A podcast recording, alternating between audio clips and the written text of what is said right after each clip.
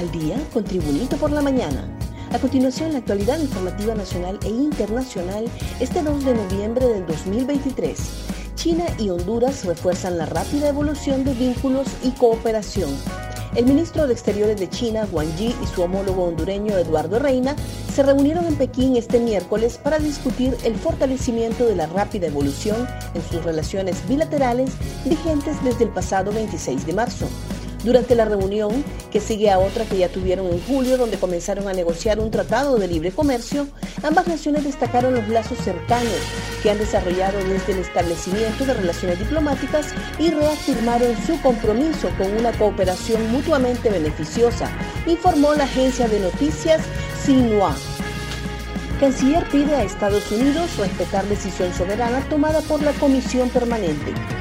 El canciller hondureño Enrique Reina instó a la Embajada de Estados Unidos en Tegucigalpa a respetar la decisión soberana tomada por la Comisión Permanente del Congreso Nacional en lo que respecta al nombramiento interino de las nuevas autoridades del Ministerio Público. Reina argumentó que esta elección se basa en los artículos 208 y 209 de la Constitución de Honduras y es legal. Agregó que las instituciones fueron minadas por los que nombraron anteriormente un fiscal ilegal y ahora bloquean la elección de un nuevo fiscal para preservar los beneficios de protección que mantuvieron en el régimen corrupto. Diputado Jorge Cálix advierte que con la polarización no se ayuda a la democracia.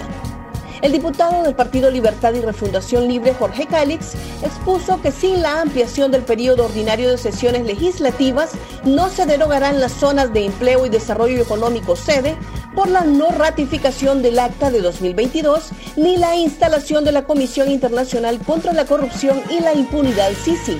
Por eso, el diálogo entre los 128 diputados debe prevalecer para buscar solución a la problemática que enfrenta el Poder Legislativo tras dos meses de no lograr consensos para elegir a las nuevas autoridades del Ministerio Público, sugirió Calix.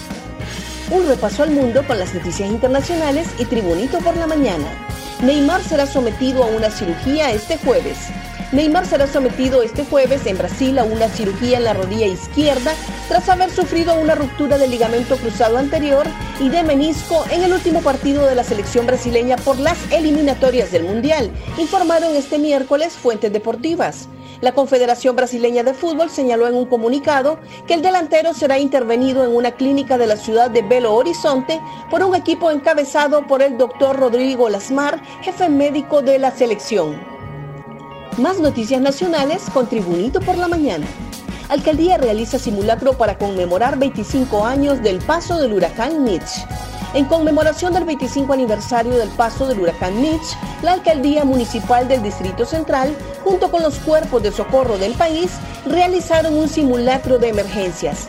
Las ruinas del mítico gimnasio Rubén Callejas Valentine, a orillas del río Choloteca, fue el punto de encuentro para la realización de la actividad por parte de los equipos de respuesta de la alcaldía. El simulacro contó con escenarios de colapsos de edificios, de búsqueda y rescate, recreando lo acontecido 25 años atrás y demostrando la capacidad de acción con la que cuentan los equipos de emergencias en la actualidad para atender cualquier incidencia en el sector de la capital. Hondureños honran con ofrendas florales a sus angelitos difuntos. Los hondureños se trasladaron a los diferentes cementerios del país para conmemorar el Día de los Santos al colocar coronas y arreglos florales en las tumbas de los niños que han muerto, considerando que son santos porque murieron sin pecados. Para hoy, 2 de noviembre, se recuerda a los seres queridos que murieron adultos y por quienes sus familiares oran, les llevan flores y de acuerdo a su lugar de origen les cantan serenatas y hasta comen al lado de sus tumbas. El sacerdote Santos Pablos Vázquez expresó que la solemnidad de todos los santos es una fiesta de la Iglesia Católica que recoge a todos los hombres y mujeres que por su virtud se destacaron imitando a Cristo. La Iglesia reconoce a cada uno de esos hermanos anónimos, la santidad se manifiesta anuncian nubosidad y lluvias por frente frío. La Comisión Permanente de Contingencias, COPECO, emitió el pronóstico del clima para Honduras este día, jueves 2 de noviembre del 2023. Se esperan condiciones climáticas significativas en todo el país debido al desplazamiento de un frente frío.